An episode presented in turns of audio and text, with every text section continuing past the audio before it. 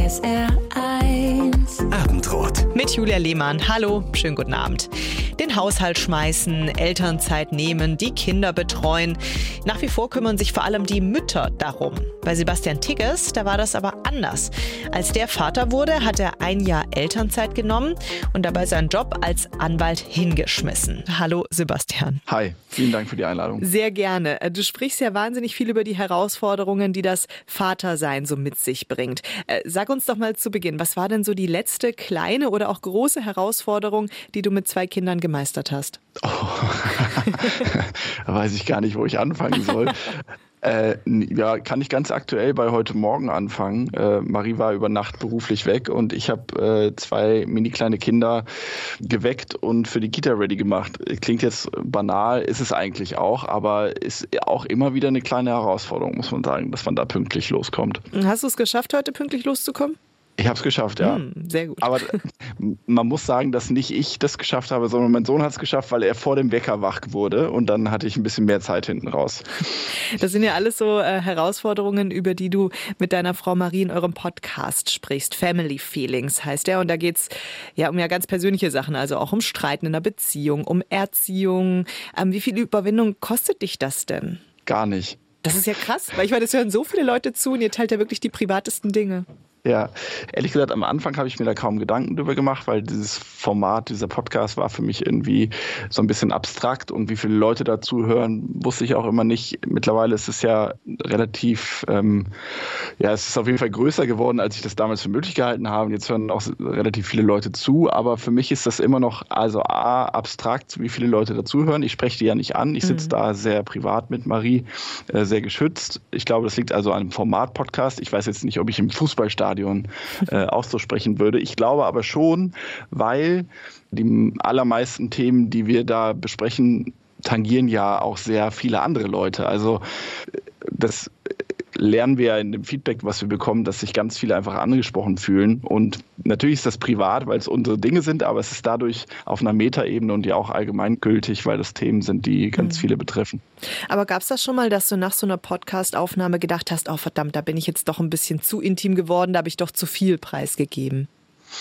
seltener, dass ich das sage, als mh, mm, die Postproduktion. Also mhm. wir haben ja ein kleines Miniteam und die besprechen dann im Nachhinein manchmal kritische Sachen mit uns, ob wir das wirklich drin haben wollen oder geben Empfehlungen oder so. Also ab und zu wurde schon mal was rausgeschnitten, ja. Mhm. Also vor allen Dingen, wenn uns irgendwas rausgerutscht ist, wie zum Beispiel der Name unserer Kinder, mhm. über die wir nicht sprechen, und dann wird das rausgeschnitten. Wie waren denn da die äh, Reaktionen, auch gerade so zu Beginn von euren Freundinnen und Freunden? Also waren die da eher überrascht, dass ihr da jetzt so persönliche Dinge von einem größeren Publikum besprecht? Haben die euch da bestärkt? Wie war das? Mhm, ganz unterschiedlich. Ähm, manche Freundinnen können damit sehr gut umgehen und die hören den Podcast auch sehr gern. Und manche können damit gar nicht so gut umgehen und sagen, das ist mir irgendwie, die kriegen das nicht so richtig äh, auf, auf die Reihe. Das wir da in so einem öffentlichen Rahmen auch stattfinden. Das kann ich aber auch sehr gut verstehen. Mhm. Dass, dass man da irgendwie eine, eine Linie zieht, finde ich schon nachvollziehbar. Mhm. Ich finde es total toll an eurem Podcast ja, dass ihr eben so offen über diese Schattenseiten sprecht. Also egal, ob es um Beziehungen geht oder um Elternschaft. Also dass ihr wirklich ehrlich seid und auch sagt, was halt schwierig ist, was herausfordernd ist. Wieso mhm. ist euch das wichtig, eben gerade diese nicht so schönen Seiten zu zeigen? Ich glaube, dass das total fehlt in unserer äh, aktuellen äh, medialen Gesellschaft, vor allen Dingen Social Media, es überwiegt ja immer noch dieses Positive, dieses alles, ah, das ist alles so toll und bei uns läuft so richtig mhm. gut und beruflich und in der Liebe und Sex und so und mit den Kindern sowieso alles total Sonnenschein und pink und rosa mhm. und das ist die Erfüllung. Ich finde, das fehlt so ein bisschen so der Reality-Check und ähm, wir haben das jetzt gar nicht irgendwie als Marktlücke erkannt und gesagt, wir reden jetzt über die Probleme, sondern wir haben halt am Anfang dieses Podcasts in ein oder zwei Folgen auch mal über ernste Themen gesprochen. Und da war die Resonanz überwältigend von Menschen, die sich bei uns bedankt haben und gesagt haben, endlich mal jemand, der in der Öffentlichkeit steht, der auch mhm. nicht alles nur rosa malt. Deswegen machen wir das weiter, weil wir da weit überwiegend sehr positives Feedback bekommen und uns, es hat ja auch für uns selbst irgendwie ein bisschen therapeutische Wirkung, ehrlich gesagt. Immer mehr Väter nehmen Elternzeit, aber die allermeisten von ihnen maximal zwei Monate. Nur zehn Prozent nehmen mehr, so sagt's äh, eine Statistik. Bei Sebastian Tigges war das anders. Als der Vater geworden ist, ist er ein Jahr zu Hause geblieben und seine Frau, Marie Nasemann, nur zwei. Sebastian, du hast damals als Jurist in einer Großkanzlei gearbeitet. Wie kam es denn dann zu dieser Entscheidung? Bevor ich Marie kennengelernt habe, habe ich immer nur sehr abstrakt darüber nachgedacht, ob ich mal Kinder bekommen will und wenn ja, wie ich das gestalten möchte. Aber Marie und ich haben schon früh in der Partnerschaft über, über Kinder nachgedacht und sind dann auch quasi ins kalte Becken ja, geschubst worden, als Marie schwanger wurde. Da waren wir mhm. gerade mal ein Jahr zusammen. Das hat dann nicht geklappt. Das ist äh, eher leider in der Fehlgeburt geendet. Aber so waren wir dann relativ früh in der Beziehung in der Situation, dass wir konkret darüber sprechen, was denn ist, wenn wir vielleicht mal Kinder bekommen. Mhm. Und ich habe dann zu Marie gesagt, dass ich ähm, eins weiß, dass ich nicht in dem Maße äh, weiterarbeiten möchte in dem Pensum, wie ich das damals getan hatte. Also mir war einfach klar, dass ich ein Vater sein will, der auch einen Bezug zu seinen Kindern hat, der Zeit mit seinen Kindern verbringt. Und diese Elternzeit war für mich ja auch ein kleiner innerer Kampf. Wir mhm. haben beide ungefähr gleich verdient. Dann war nur noch der Ausschlag, dass Marie freier arbeiten konnte. Ich musste ins Büro gehen, zwölf mhm. Stunden am Tag. Und sie konnte sich ihre Zeit ein bisschen freier einteilen und auch von zu Hause aus arbeiten. Deswegen war das ein ganz pragmatischer Ansatz für uns zu sagen, ich nehme die Elternzeit. Mhm. Und dann war auch relativ schnell klar, ich nehme auch mehr als jetzt nur ein paar Monate. Und dann habe ich es gewagt und gesagt, ja, was, was wäre denn, das war nur ein Gedankenspiel, was wäre denn, wenn ich ein Jahr nehme? Mhm. Und ähm, dann haben wir das durchgespielt und haben gesagt, ja, wieso eigentlich nicht? Dann war das noch ein relativ langer Prozess, bis ich das dann auch in der Kanzlei gesagt habe.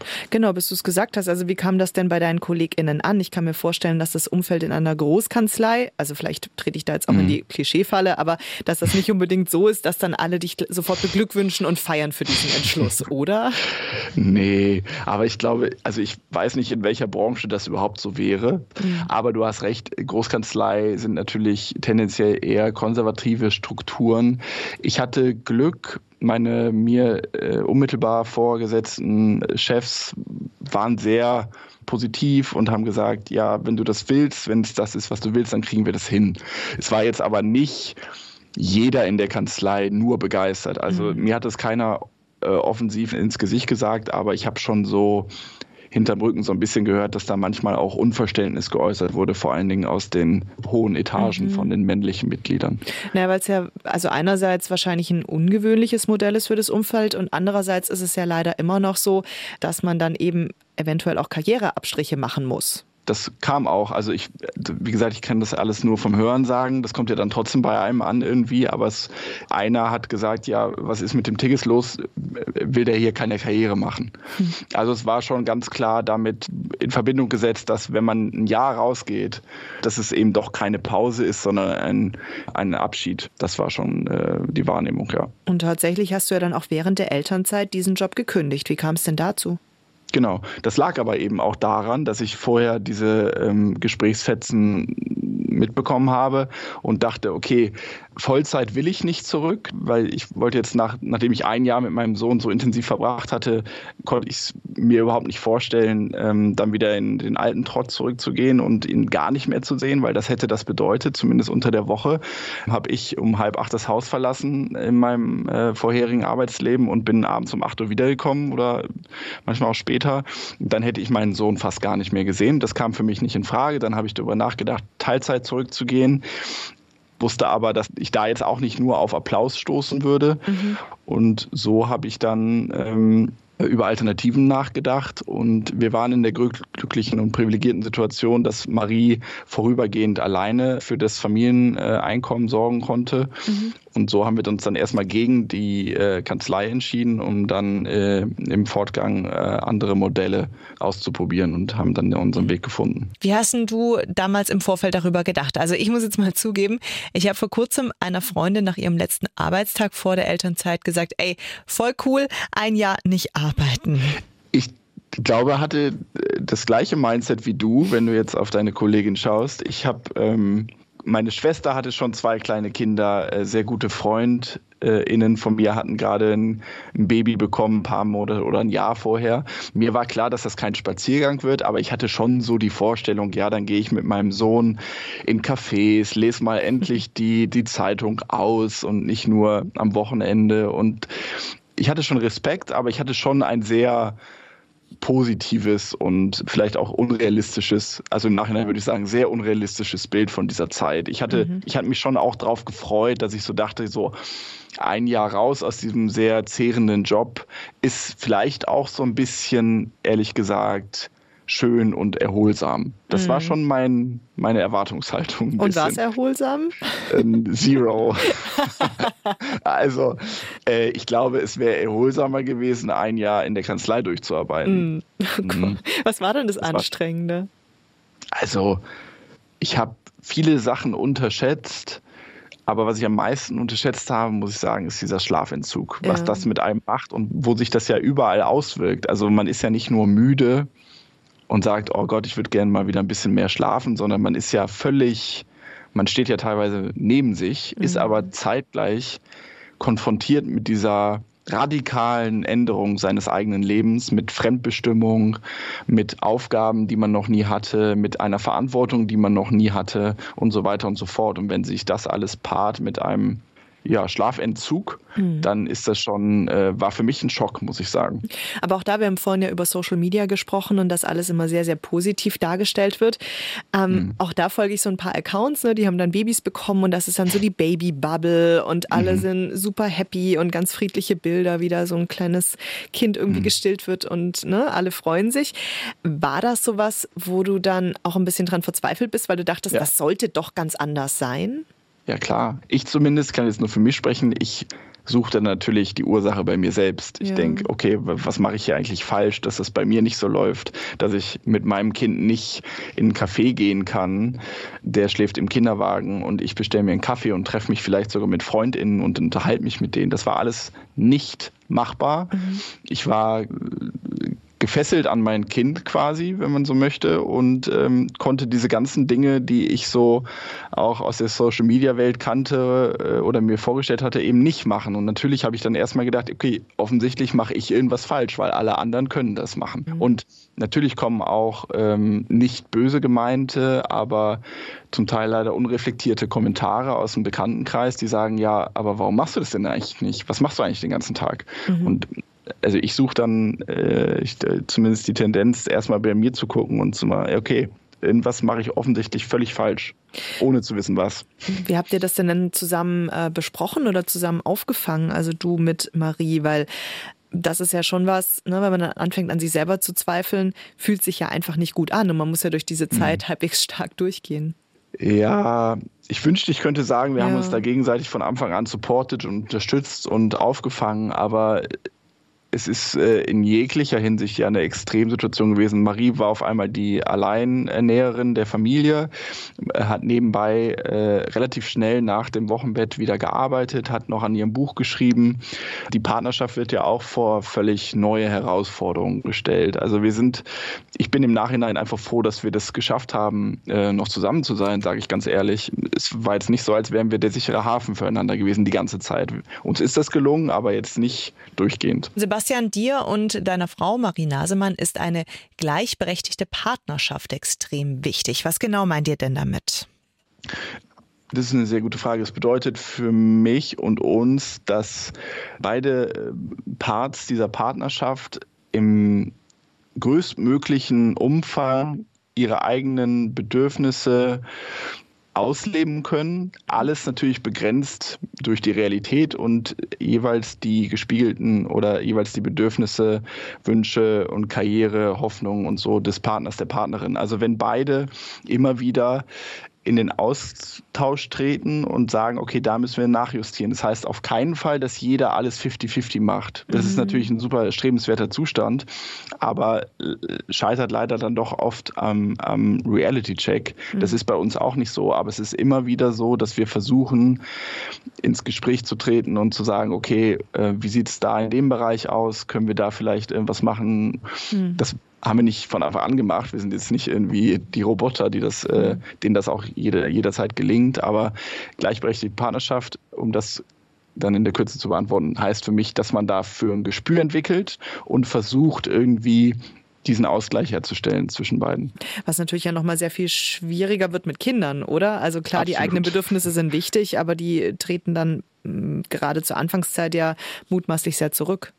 Ja, genau. Das muss man dann auch akzeptieren. Also man kann nicht, also zumindest für uns ist rückblickend eine Illusion gewesen, zu sagen, okay, wir waren vorher ein Paar mhm. und dann kommt da einfach ein Kind dazu und das ist einfach ein zusätzlicher Faktor. So war es bei uns zumindest nicht. Es hat alles umgeschmissen.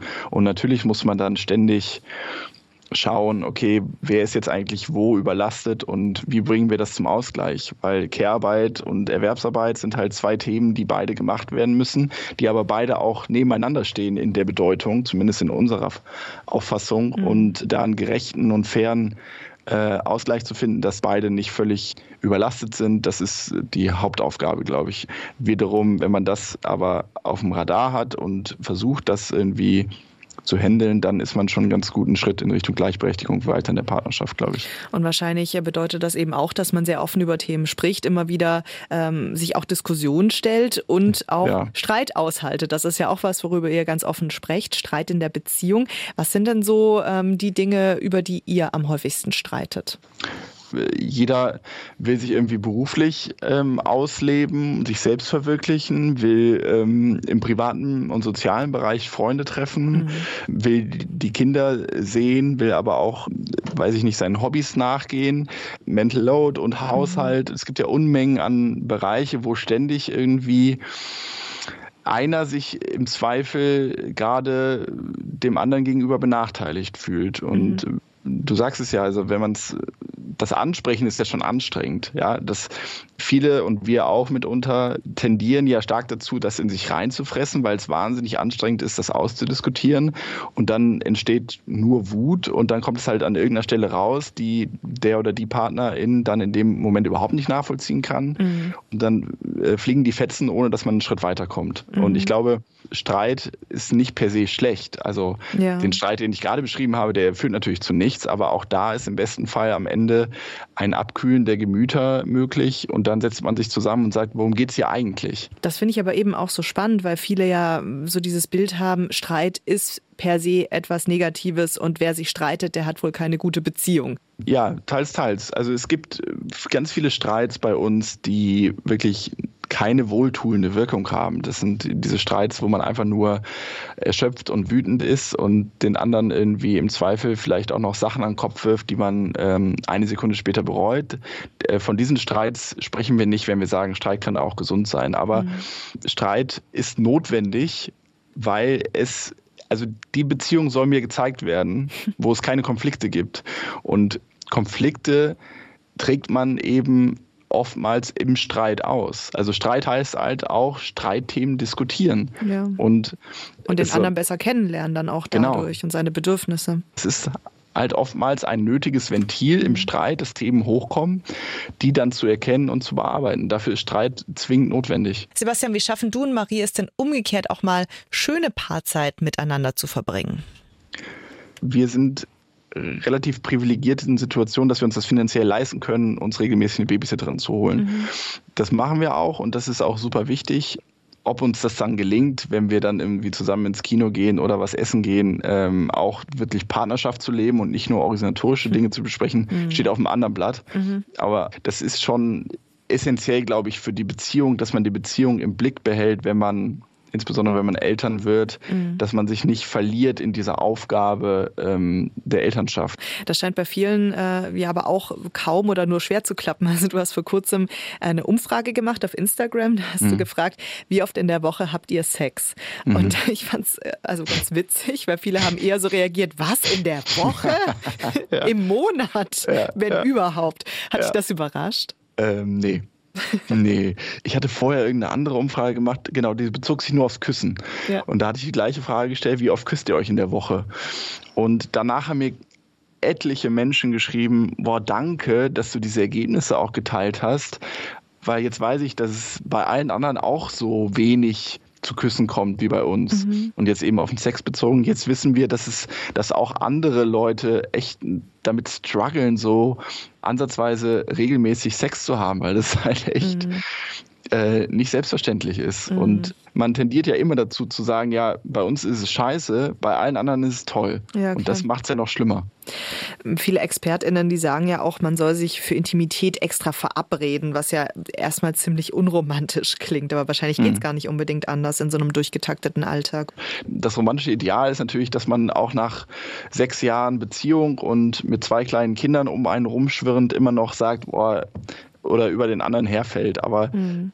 Also die, die Libido leidet nun mal darunter, dass man in diesen Stresssituationen ist. Mhm. Und dann kann es ein Hilfsmittel sein, zu sagen, ja, pass mal auf, wir verabreden uns jetzt und dann man muss ja dann auch keinen Sex haben, aber mhm. mal zu kuscheln, sich in den Arm zu nehmen, vielleicht zu küssen und wenn es dann nicht passiert, dann passiert es nicht, aber dann hat man zumindest diese körperliche Nähe hergestellt und die kann man einfach so herstellen und das tut trotzdem gut. Ja, und ist ja wahrscheinlich auch wichtig, um den anderen mal nochmal fernab dieser Vater- oder Mutterrolle wahrzunehmen, weil ursprünglich Total. ist man ja als Paar zusammengekommen und ja. nicht als Eltern.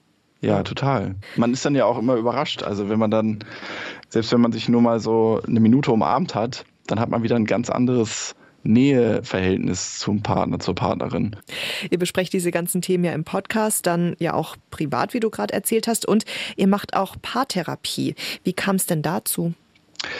Wir haben da äh, richtig und intensiv mit angefangen, als die Fehlgeburt passiert ist. Ja. Wir haben das nicht alleine geschafft, das wegzupacken, wollten aber zumindest versuchen, diese Beziehung zu retten über diese Krise hinweg und da Marie da schon Erfahrung mit hatte, haben wir das dann zusammen probiert und es hat auch funktioniert. Also wir haben es dann geschafft, durch diese Krise durchzugehen mit der Fremdenhilfe. Und das hat ähm, damals so gut funktioniert, dass wir das seitdem regelmäßig machen, weil mhm. es immer Themen gibt in, in unserer Partnerschaft. Und so wird es vielen anderen auch gehen, die mhm. immer wieder hochploppen und ähm, wo es auf jeden Fall äh, sehr hilfreich ist, das mit jemandem zu machen, der da eine berufliche Profession draus gemacht hat. Ich kann mir vorstellen, dass äh, das für viele sehr sinnvoll wäre, dass da umgekehrt aber auch viele Hemmungen haben, so ein Angebot in Anspruch zu nehmen, mhm. weil sie das wie als Eingeständnis empfinden würden, dass die Partnerschaft ja. ja schon so am Boden ist, dass man jetzt auch noch einen Therapeuten oder eine Therapeutin braucht. Ja, ich kann diesen Impuls auch nachvollziehen. Das war bei mir ähnlich damals, aber es ist ja auch so ein bisschen paradox. Also man sagt ja, wenn ich zur Therapie gehe, habe ich ein Problem, aber das Problem ist ja schon da. Ja, genau. Das entsteht ja nicht darum, durch die Therapie. Das wird gelöst im besten genau. Fall durch die Therapie. Ja, und es ist ja was Gutes, wenn man sich eingesteht, dass man ein Problem hat. Ich zumindest war sehr, sehr positiv überrascht von der Situation beim Paartherapeuten und ähm, würde das jedem empfehlen, auch in der gesunden, vermeintlich gesunden und harmonischen Partnerschaft schon frühzeitig damit anzufangen, weil es werden, es kommen in jeder Partnerschaft immer wieder ähnliche Themen. Deswegen gibt es ja Paartherapeuten. Mhm. Der sitzt dann da und sagt, ah, Sie haben wahrscheinlich die und die Themen. Mhm. Ja, stimmt, woher weiß er das eigentlich? Ja, weil das alle haben. Das ist ja eigentlich auch beruhigend, ne? wenn man das ja, dann total. merkt, dass man nicht allein damit ist. Total. Es hat was total Heilsames. Und wenn man sogar vorher schon in äh, Antizipation quasi über solche Themen spricht, dann kann man vielleicht viele Krisen äh, vermeiden. Wenn das so anstrengend war mit dem ersten Kind, wieso habt ihr euch dann äh, ziemlich kurz danach trotzdem für ein zweites Kind entschieden? ja, du, das ist äh, äh, natürlich darfst du diese Frage stellen, weil ich kenne jemanden sehr gut, der sich diese Frage auch schon häufig gestellt hat und das bin ich selbst. Also zu welchem Ergebnis ich, bist du gekommen? Ich bin im Rückblick unfassbar froh, dass wir das gemacht haben. Mhm. Ich äh, liebe meine beiden Kinder sehr, sehr, sehr und äh, meine Tochter ist auch eine unglaubliche Bereicherung für mein Leben. Damals, muss ich sagen, waren wir in einem kleinen Ausnahmezustand. Wir waren völlig übermüdet. Das war eine Phase, da hat unser Sohn äh, ist so jede Stunde nachts wach geworden. Das war wirklich wie so folterhafter Schlafentzug. Mhm. Wir wussten aber, dass wir es nicht bei einem Kind belassen wollten. Mhm. Und es war so Pandemie, es war Lockdown und wir haben ernsthaft gedacht, ja, okay, unser Sohn wird bald eins, dann wird das eh einfacher, weil das sagen ja immer alle, dass es mit eins ist dann das Schlimmste vorbei. Mhm. Also wäre doch jetzt ein super Zeitpunkt, um es nochmal zu probieren. Wurde es denn dann eigentlich besser? Also nach einem ja. Jahr, weil du das gerade gesagt hast, dass es immer hieß, ab einem Jahr ist es entspannter? Achso, nö. Also es wird jetzt langsam ein bisschen besser, das merken wir. Mhm. Das war aber lange Zeit nicht so. Hast du denn äh, trotzdem immer wieder auch diesen Gedanken zwischendrin, ey, was habe ich mir eigentlich dabei gedacht, Vater zu werden? Äh, immer weniger, muss mhm. ich sagen. Also ich hatte das, mir ging es auch mental nicht so gut nach der Geburt meines Sohnes, ähm, dass ich schon ja so Reue-Gedanken hatte. Mhm das war aber, glaube ich, auch viel mein mentaler Zustand. Mhm. Richtig ernsthaft gedacht, ich will das alles wieder weghaben und ich will mein altes Leben zurückhaben und dann ging es mir besser, habe ich nie. Es gibt umgekehrt schon ja, also ich habe mal so ein bisschen dazu gegoogelt und es hat mich überrascht, dass es doch so viele gibt, nämlich ähm, es gibt nicht so viele Studien dazu, aber dass wohl hm. so 20 Prozent, sagt man, der Eltern hm. sagen, wenn ich mich nochmal entscheiden könnte mit dem Wissen, das ich jetzt habe, ich würde keine Kinder äh, nochmal haben wollen. Hm. Überrascht dich das? Wenn es einen erdrückt und wenn man dann auch noch von der Gesellschaft vielleicht sich ein bisschen alleingelassen fühlt, wenn man manchmal vielleicht mit den politischen Maßnahmen äh, bezüglich Elternschaft mhm. ähm, etwas hadert, kann ich mir schon sehr gut vorstellen, dass man sagt, ja Mann, ich bereue das einfach 100 Prozent. Jetzt haben wir gerade über die Herausforderungen von Elternschaft gesprochen und umgekehrt ist es ja aber auch so, dass Menschen, die keine Kinder haben und auch keine Kinder wollen, dass mhm. denen dann immer auch noch schnell vorgeworfen wird, ja, das ist ja egoistisch oder ähm, pass auf, du wirst später im Alter allein sein, du wirst das bestimmt bereuen. Mhm. Was glaubst du, woher da diese, diese Gräben kommen? Finde ich ganz furchtbar. Ja. Ich finde es ganz furchtbar, dass ähm, in unserer Gesellschaft das so ein bisschen die Doktrin ist, dass man Kinder bekommen muss, weil nur dann äh, hat man den Sinn des Lebens erfüllt und auch nur dann findet man das Glück. Und es ist wirklich toxisch für alle und ähm, man kann auch sehr, sehr gutes Leben führen ohne Kinder. Davon bin ich sehr überzeugt. Glaubst du denn, dass du ohne Kinder genauso glücklich oder zufrieden geworden wärst, wie du es jetzt mit Kindern bist? Ich glaube, ich hätte einfach ein anderes Leben. Ja. Ich glaube nicht, dass das äh, schlechter oder besser wäre. Es wäre ein ganz anderes Leben. Ich habe, wie gesagt, bevor ich Vater geworden bin, viel darüber nachgedacht, ob ich überhaupt Kinder haben will. Bei mir gab es diesen kleinen Ausschlag pro Kids. Mhm. Aber ich bin fest davon überzeugt, dass ich auch ein sehr erfülltes, ähm, glückliches Leben führen könnte, wenn ich keine Kinder hätte. Sebastian Tigges, vielen Dank für das Gespräch und für die ehrlichen Einblicke. Ich danke auch.